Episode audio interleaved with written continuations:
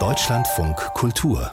Buchkritik der Regisseur Fritz Lang, das ist einer der ganz Großen der Filmgeschichte. Dr. Mabuse, Metropolis oder auch M, eine Stadt sucht einen Mörder. Einige seiner berühmtesten Filme sind das.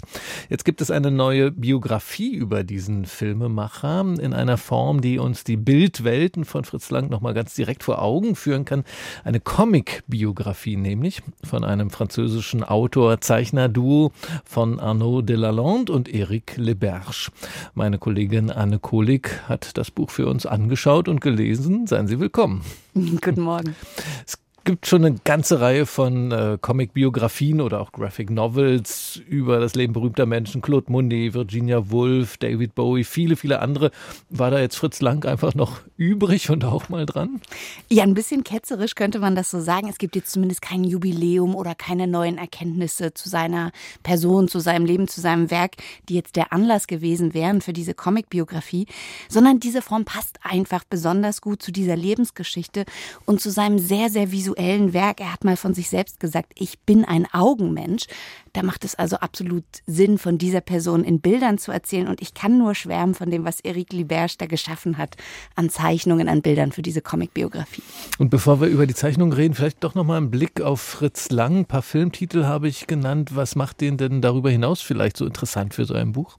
Na, einerseits sind das erstmal natürlich seine großen, berühmten Filme. Sie haben vorhin auch Metropolis erwähnt von 1927, dieser Klassiker des Stummfilms, der der erste deutsche Science-Fiction-Film übrigens überhaupt über diese Megacity der Zukunft. Das ist nur eins der Werke, mit denen Fritz Lang Filmgeschichte geschrieben hat. Da kommen viele vor in dieser Comic-Biografie. Und die Graphic Novel, die zeigt uns auch, was da hinter den Kulissen passiert ist. Auf der anderen Seite ist es dann die Zeit, die für dieses Comic-Duo spannend ist. Das Berlin der 20er Jahre. Das liegt ja schon seit einer Weile im Trend, mhm. davon zu erzählen, wenn wir jetzt an Volker Kutschers Romane denken, um den Kommissar Gerion Rath zum Beispiel da spielt dann auch der politische Hintergrund mit rein. Der Aufstieg der Nationalsozialisten, auch davon erzählt diese Comicbiografie. Das wird eigentlich parallel erzählt zum Aufstieg von Fritz Lang zu einem berühmten Regisseur in der Zeit der Weimarer Republik. Und das wird sehr geschickt verschränkt miteinander. Diese Lebensgeschichte und diese politische Geschichte, die hier übrigens erzählt wird vom Ersten Weltkrieg, in dem sich Lang freiwillig als Soldat meldete, bis zu seiner Entscheidung, Deutschland dann 1933 zu verlassen. Und jetzt aber die Bilder. Was für Bilder sind das? ja, es sind ganz, ganz tolle Bilder. Sie haben ja eben auch reingeschaut in dieses Buch mhm. auf diesen etwas mehr als 100 Seiten. Die sind detailreich, die sind fein schraffiert. Ich liebe die Farbpalette. Also die ist ganz zurückgenommen, gedämpft. Wir haben da Sepiatöne, wir haben da Graublau auch für die reale Handlung und dann ganz clever abgegrenzt. Reines Schwarz-Weiß immer dann, wenn gerade Filmszenen wiedergegeben werden. Also wenn wir mhm. wirklich in die Filme eintauchen. Es gibt wunderbare große Tableaus, die ziehen sich über eine ganze Seite. Ich habe da ein Beispiel besonders vor Augen. Da sehen wir die Hauptdarstellerin aus Metropolis, eine Laien übrigens, Brigitte Helm. Die stand zuvor noch nie vor einer Kamera und wir sehen die da in den verschiedensten Extremsituationen im Film mit ganz verschiedenen Gesichtsausdrücken als Maria und als Roboterfrau Futura und unten rechts in der Ecke dann den Regisseur Fritz Lang mit mhm. seinem Markenzeichen, dem Monokel und einer Sprechblase. Los, Brigitte, nochmal von vorn. Ja, beim kurzen Reingucken, ich war sehr beeindruckt davon, was für ein Detailreichtum tatsächlich in diesen Bildern steckt, wie viel man sich da bei jedem einzelnen Bild, auch bei dem Titel des Buches, äh, angucken kann. Jetzt aber Fritz Lang ähm, als Persönlichkeit, ich habe auch mal gelesen, dass der bei seinen Filmdrehs wie ein Diktator aufgetreten ist und die Leute da rumgescheucht hat äh, bis zur Erschöpfung. Ist er jetzt sowas wie der strahlende Held in dieser Comicbiografie oder gibt's da auch, werden auch seine Schattenseiten erzählt?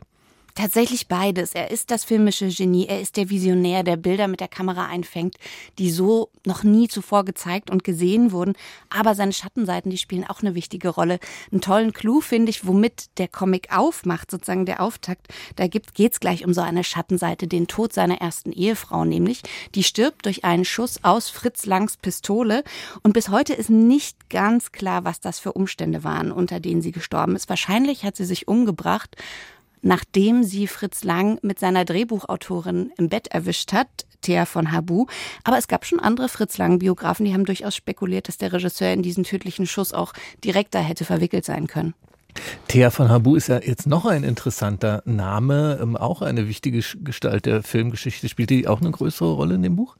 Ja, die ist sozusagen die zweite Hauptfigur. Die wird ja auch ähm, Fritz Langs zweite Ehefrau. Und einerseits gibt es diese Liebesgeschichte zwischen den beiden, andererseits wirklich eine kongeniale Arbeitspartnerschaft. Also sie hat von 1920 bis 32 für alle seine Filme die Drehbücher geschrieben und entzweit, das ist wiederum spannend und ähm, greift zurück auf die politische Rahmenhandlung, die es auch gibt, haben die beiden sich dann an ihrer Position zu Hitler und zum Aufstieg der Nationalsozialisten.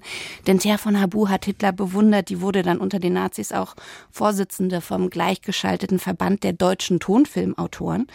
Und Fritz Lang dagegen, der entscheidet sich dann 33 Nazi-Deutschland zu verlassen, obwohl Goebbels ihm einen Posten anbietet als Reichsfilmintendant. Mhm. Denn tatsächlich waren die Nibelungen-Verfilmungen von Fritz Lang einer der Lieblingsfilme des Führers. Man muss aber sagen, Lang ist der Sohn einer jüdischen Mutter und auch das mag dazu geführt haben, dass er sich in diesem Deutschland einfach nicht gesehen hat im Nazi-Deutschland. Und mit seiner Entscheidung zur Emigration, da endet diese tolle Comic-Biografie. Ich finde es genau den richtigen Schlusspunkt, um fokussiert zu bleiben auf den ersten Teil seines Lebens und Werks in der Weimarer Republik, bevor dann in den USA, wohin er emigriert, ein ganz neuer Part des Schaffens beginnt. Da könnte man ja dann den zweiten Teil der Comic-Biografie dazu machen. Vielleicht ja. wieder von diesem Duo Arnaud Delalande und Eric Liberge, das Buch, über das wir gesprochen haben. Die Fritz Lang Biografie ist bei Knesebeck erschienen. Anja Kurz hat die 112 Seiten übersetzt. 25 Euro kostet die Graphic Novel. Vielen Dank an Anne Kulik.